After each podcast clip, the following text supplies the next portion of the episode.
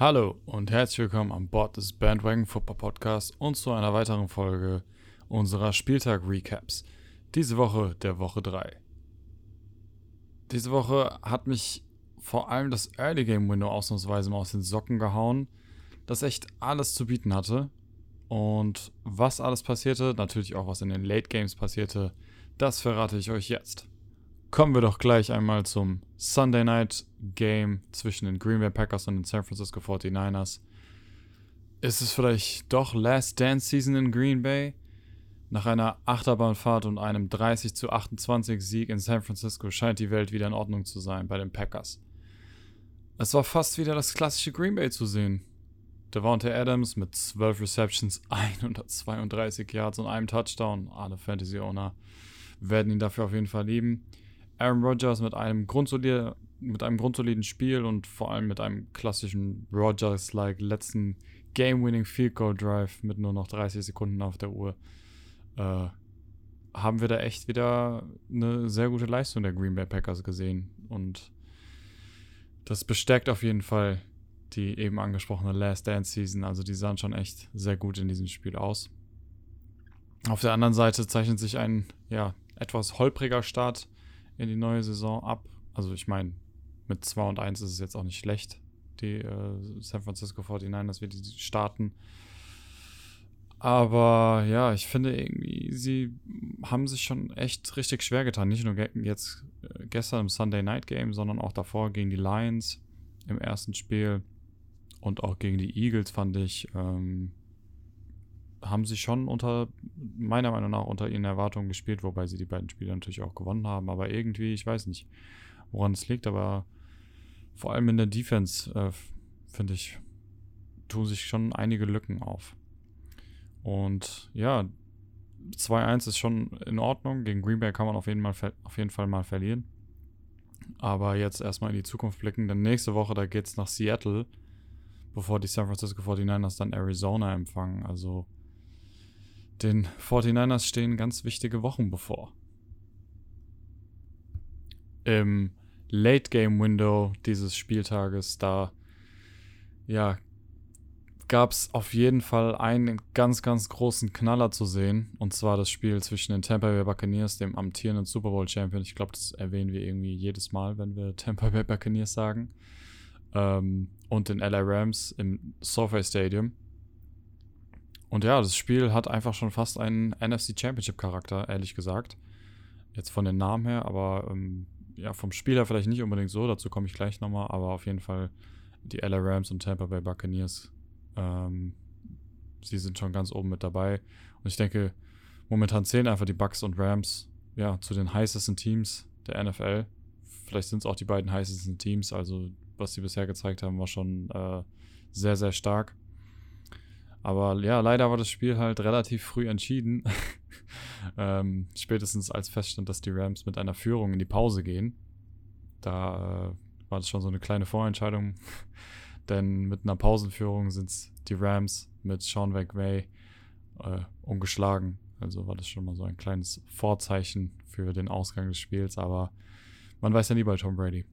Äh, außerdem war es halt letzten Endes einfach ein Matchup, das ja ein Stück weit schon zum Scheitern auch verurteilt war. Denn die viel verletzte Buccaneers Secondary konnte einfach Stafford und die Passing Attack der LA Rams ja nicht so wirklich was entgegenbringen.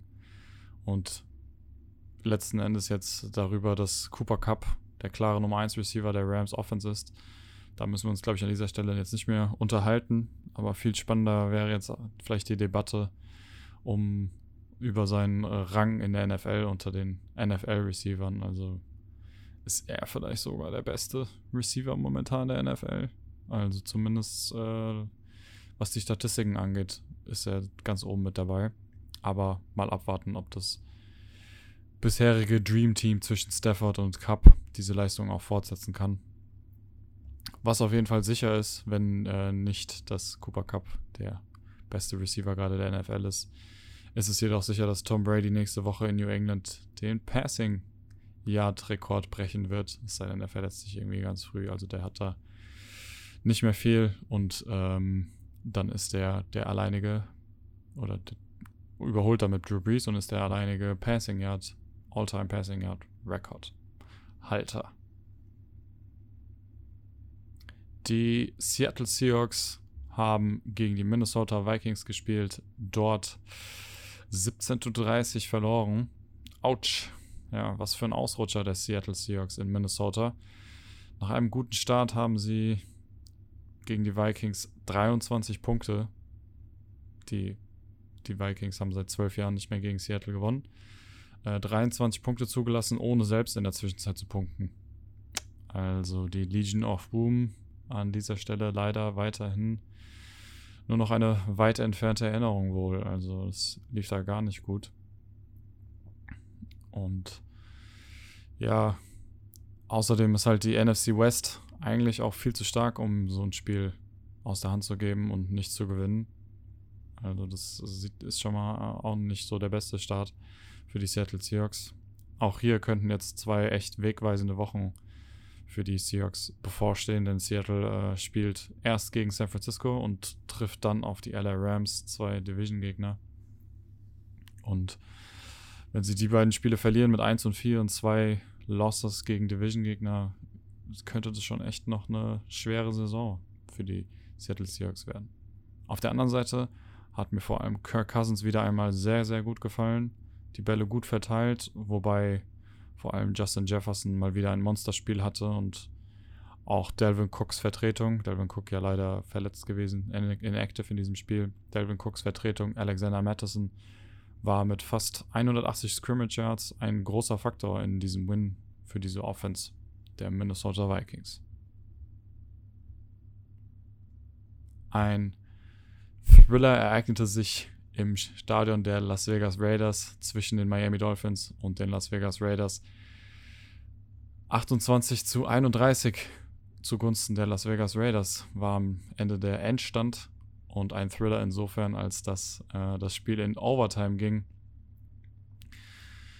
Die Miami Dolphins haben kurz vor Schluss dann nochmal den Ausgleich geschafft und in, sich in die Overtime gerettet. Dort dann leider nachdem die Raiders ein Field gemacht haben und ähm, die Dolphins 1 leider nicht mehr dagegen halten können. Aber es war auf jeden Fall ein spannendes Spiel.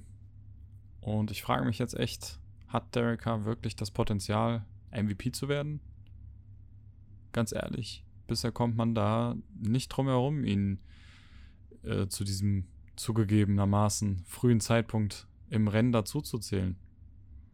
Wieder einmal eine sehr gute Leistung des Raiders Quarterback.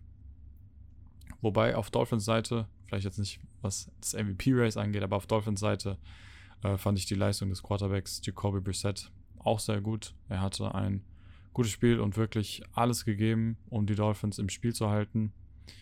Ja, die sich halt letztendlich nach einem Field Goal in der Overtime geschlagen geben mussten.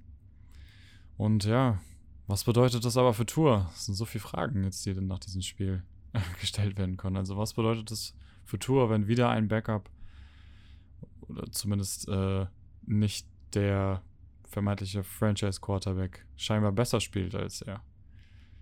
Sobald er wieder zurück ist, wissen wir eventuell hoffentlich mehr, aber ich kann mir vorstellen, dass die Gerüchteküche um sowas wie ein Deshaun Watson-Trade vielleicht bald wieder etwas mehr aufkochen könnte. Denver ist nach einer Shutout-Victory gegen die New York Jets zum ersten Mal seit fünf Jahren wieder 3-0 in die Saison gestartet, haben sich mit 26 zu 0, ja, die Jets komplett ohne einen Punkt ähm, gegen die Jets durchgesetzt. Einerseits kann man sagen, dass sie mit den Giants, Jaguars und Jets gegen drei der bisher fünf sieglosen Teams gespielt haben, aber ähm, andererseits haben sie die drei auch halt schon wirklich dominiert und ihren ja, Job gemacht, vor allem in der Defense. Ich meine, letzten Endes können sie halt auch nichts für, äh, für diesen, für ihren Schedule. In den kommenden Wochen sollten wir auf jeden Fall ein besseres, ein übersichtlicheres Bild der Denver Season bekommen, denn die Gegner heißen dann Baltimore, Las Vegas und dann äh, auch noch Cleveland.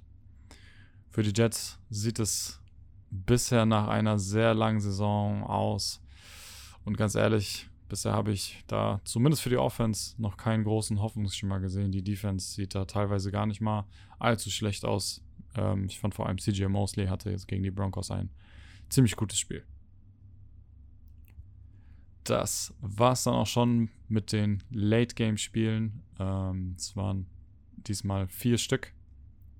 Kommen wir nun zum Early Game und fangen dort an mit dem Matchup der, des Washington Football Teams gegen die, die Buffalo Bills in Buffalo. Ähm, das Washington Football Team mit 21 zu 43 unterlegen im ja, Matchup dieser zwei bisherigen Enttäuschungen der Saison. Also auf der einen Seite das, die Washington Defense und auf der anderen Seite Josh Allen hat letzterer zu alter Form zurückgefunden. Und ja, die Defense des Footballteams mit 358 Passing Yards, 4 Passing und einem Rushing Touchdown einfach abgefackelt. Und woran auch immer es liegen mag, das Washington Football Team und vor allem diese Washington Defense, die vor der Saison echt gefährlich aussah und letzte Saison eigentlich auch echt gefährlich ähm, ja, bis zum Ende gespielt hat, spielt bisher ja schon sehr, sehr weit unter den eigentlichen Erwartungen und Möglichkeiten, die sie eigentlich haben. Die Baltimore Ravens haben in Detroit gewonnen.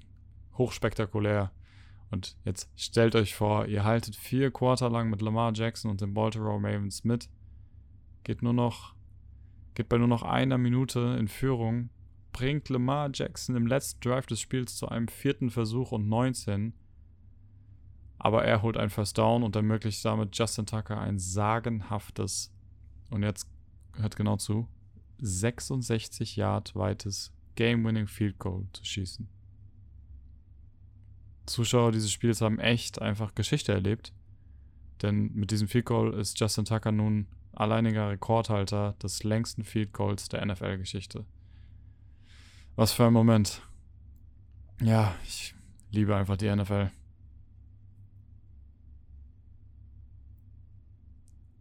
Die Cincinnati Bengals sind zu den Terrible Towels nach Pittsburgh gereist und es passt gut auf, haben sogar gewonnen mit 24 zu 10. Ich finde, dass nach wie vor zu wenig über Joe Burrow gesprochen wird. Er hatte zwar letztes Spiel äh, ja ein paar Aussetzer, aber dieses Spiel hat er auf jeden Fall sehr gut gespielt. Und ganz ehrlich, auch Jamar Chase könnte nach dem Offseason Slander, nach der ganzen Kritik, etwas mehr Respekt gezollt werden, denn wenn er bisher eins gezeigt hat, dass er den Ball nicht nur gut fangen kann, sondern dies auch noch sehr gerne in der Endzone macht. Mit vier Receiving Touchdowns in seinen ersten drei Career-Spielen ist er nun der jüngste Spieler, dem das gelingen konnte. Bisheriger Rekordhalter war kein anderer als legendärer Wide Receiver Randy Moss. Außerdem ist er nun der einzige Spieler in der Super Bowl-Ära, der seinen ersten drei Außerdem ist er nun der einzige Spieler in der Super Bowl-Ära, der in seinen ersten drei Career Starts drei Touchdowns über mehr als 30 Yards gefangen hat. Eine absolute Maschine. Auf der anderen Seite befindet sich jedoch ein Spieler, dessen beste Tage auch schon sehr lange her sind. Ben Roethlisberger macht eine, ich kann es nicht anders sagen, leider miserable Figur und hält meiner Meinung nach das Team der oder, oder zumindest auch auf jeden Fall die Offense der Pittsburgh Steelers schon ein Stück weit auch zurück. Äh, was soll ich dazu sagen, wenn ich das hier jetzt schon lese? Die Atlanta Falcons haben in MetLife gegen die New York Giants gespielt und mit 17 zu 14 gewonnen. Herzlichen Glückwunsch, Atlanta, für den ersten Sieg der Saison. Ich, das ist jetzt ganz, wirklich ganz unironisch. Äh, ich freue mich wirklich für euch. 1 zu 2 ist kein schlechter Start eigentlich. Also da kann man schon noch ein bisschen was mit anfangen. So ist jetzt nicht. Äh, ich versuche natürlich so professionell wie möglich zu sein, aber ja, bei den Giants fehlen mir momentan einfach echt die Worte. Ich weiß nicht, wo es hingehen soll mit diesem Team. Ich hatte schon eigentlich große Hoffnung. Ähm, dachte irgendwie vielleicht Daniel Jones könnte das Problem sein, aber ganz ehrlich, er spielt gar nicht mal so schlecht und es läuft trotzdem so scheiße. Äh, ja, an dieser Stelle würde sich Tristan jetzt massiv aufregen wahrscheinlich und eine Rant starten. Äh, dafür ist es mir das gerade nicht so wert, um mich darüber jetzt so viel aufzuregen, weil ich blicke da schon nach vorne. Wir haben es schon irgendwie mal gesagt, glaube ich. Als Giants-Fan, da blickt man immer schnell nach vorne, auf den Draft vor allem. Freut sich dann vielleicht auf sogar einen First Overall Pick. Wer weiß, es ist einfach nur sehr traurig für die Giants. 0-3, keine Ahnung, wie oft jetzt schon, zum wievielten Mal jetzt schon in Folge. Äh, ja, Glückwunsch Atlanta. Die New Orleans Saints sind zu den New Orleans, New Orleans Patriots, wollte ich schon sagen, zu den New England Patriots gereist, haben dort mit 28 zu 13 gewonnen. Und ja, jede gute Leistung wird auch mal durch eine schlechte abgelöst, aber auch so ein Stück weit bestätigt, muss man auch dazu sagen. Und so ist es auch geschehen. Nun auch bei Mac Jones, dem Rookie, der, dem Rookie Quarterback der New England Patriots, der bisher noch kein Turnover gemacht hat. Gegen die Saints hatte er jedoch einige, davon auch eine Interception, die für einen Touchdown returned wurde. Ich würde sagen, lieber Mac Jones, willkommen in der NFL. Auf der anderen Seite haben wir in New Orleans vielleicht ein augenöffnendes Spiel gehabt, denn es scheint, als wäre das Rezept weniger James Winston und mehr des talentierten Teil oder talentierteren Teiles dieses Teams ähm, das Bessere zum Gewinn zu sein. Und jetzt zum, ja, eigentlich für mich das Spiel des Spieltags, um ehrlich zu sein, und das im Early Game Window. Die LA Chargers haben gegen den Division-Gegner der Kansas City Chiefs in Arrowhead gespielt und mit 30 zu 24 gewonnen. Wow. Was für ein Spiel. Es gibt das Sprichwort, den Mutigen hilft das Glück und das Glück haben sich die Chargers mit der Entscheidung bei Vierter und Neun, glaube ich, war es, also es war auf jeden Fall länger, am Ende des Spiels äh, mit dieser Entscheidung dafür zu gehen und noch einen Touchdown dann zu machen. Da haben sie sich das Glück einfach selbst geholt, das eigene Glück in die eigene Hand genommen und sich somit den Sieg wahrscheinlich auch, nicht nur wahrscheinlich, sich den Sieg auf jeden Fall auch verdient. Und zwar hatten die Chiefs und Mahomes womöglich noch zu viel Zeit am Ende, äh, als sie den Touchdown gemacht haben, mit, ich glaube, 30 Sekunden und damit dann in Führung gegangen sind. Jedoch hat die Chargers Defense, die das ganze Spiel schon entscheidende Momente und Turnover hatte, auch hier letzten Endes den Deckel drauf gemacht. Ein großer Sieg auf der einen Seite für die LA Chargers und ein schon überraschend erschreckender Start auf der anderen Seite, denn die Kansas City Chiefs hatten seit 2015 kein Losing Record mehr und waren mit Mahomes einzig äh, und waren mit Mahomes 16 zu 2 gegen die Division-Gegner. Also nur zwei Niederlagen bisher für Mahomes. Ja, für den Moment sind sie aber nun letzter in ihrer Division.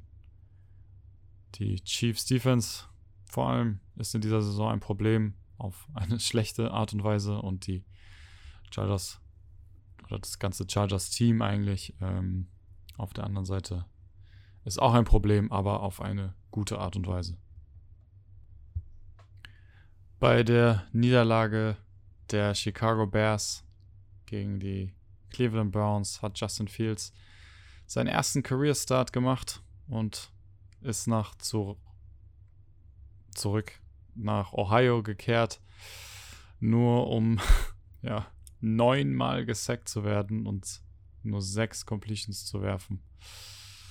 Oh, ouch, ouch, ouch. Justin Fields. Eigentlich muss ich da eigentlich nicht mehr sagen. Vielleicht noch, dass die Bears Offense weniger Yards hatte als Justin Tuckers historisches Field Goal. Äh, ich wiederhole nochmal, der hatte da 60, 66 Yards geschossen. Also äh, kein guter Tag für die Bears Offense und auch vor allem nicht für Justin Fields. Und ja, jetzt ist die Frage, entweder entfaltet die Browns Defense endlich ihre Blüte und entwickelt sich zu einer Reinkarnation der legendären äh, 85er Bears Defense. Oder Ryan Pace und Matt Nagy hätten auf der Stelle ihren Job loswerden sollen. Ich weiß noch, kurz vor der Saison, als es so aussah, als würden die Colts ohne Wentz und äh, Nelson einen, einem schweren Start in die Saison ins Auge blicken. Ja, nun haben sie mit 16 zu 25 in Tennessee verloren. Also mit beiden sieht es jetzt auch nicht wirklich viel besser aus. Und ein 0-5-Start, so wie wir ihn auch irgendwie, ich, wenn ich mich recht entsinne, auch so ein Stück weit prognostiziert haben, äh, der sieht nicht wirklich viel unrealistischer aus. Wobei ich an dieser Stelle vor allem Carsten Wentz in den Mittelpunkt stelle, der scheinbar genau dort weitermacht, wo er in Philly aufgehört hat. Nämlich einfach, ja, nicht so wirklich gut ist im Moment.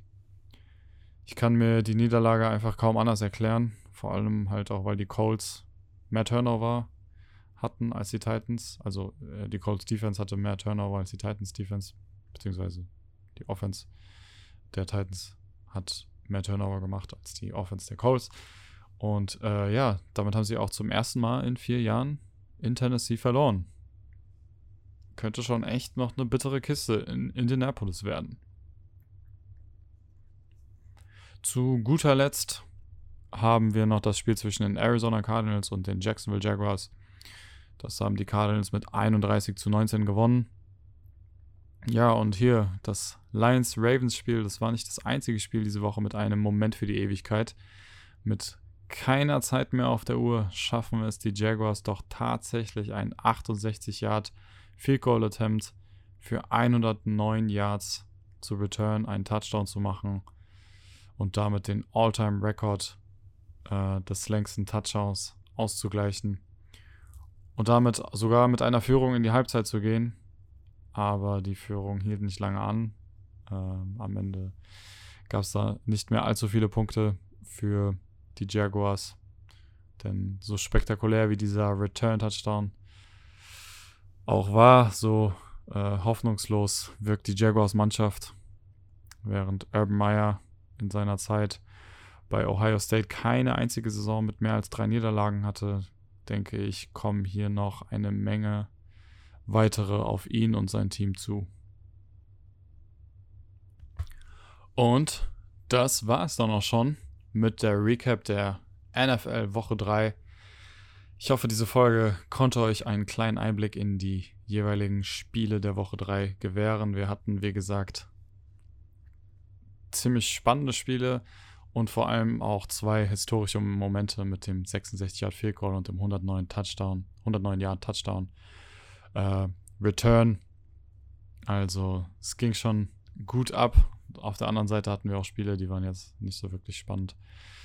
Aber das gehört natürlich immer dazu zur NFL. Deswegen schätzen wir sie auch so sehr. Äh, da ist für jeden was dabei irgendwie. Damit ihr ansonsten nichts weiteres verpasst, folgt uns gerne bei Instagram at Bandwagon Football Podcast oder bei Twitter at Bandwagon NFL Pod und vielleicht sogar auch bei TikTok at Bandwagon NFL Podcast. Ansonsten würde ich sagen, war es das mit der Recap für Woche 3 und wir hören uns die Tage wieder, wenn es wieder um Fantasy geht, um Betting und alles weitere. Bis dann. Peace.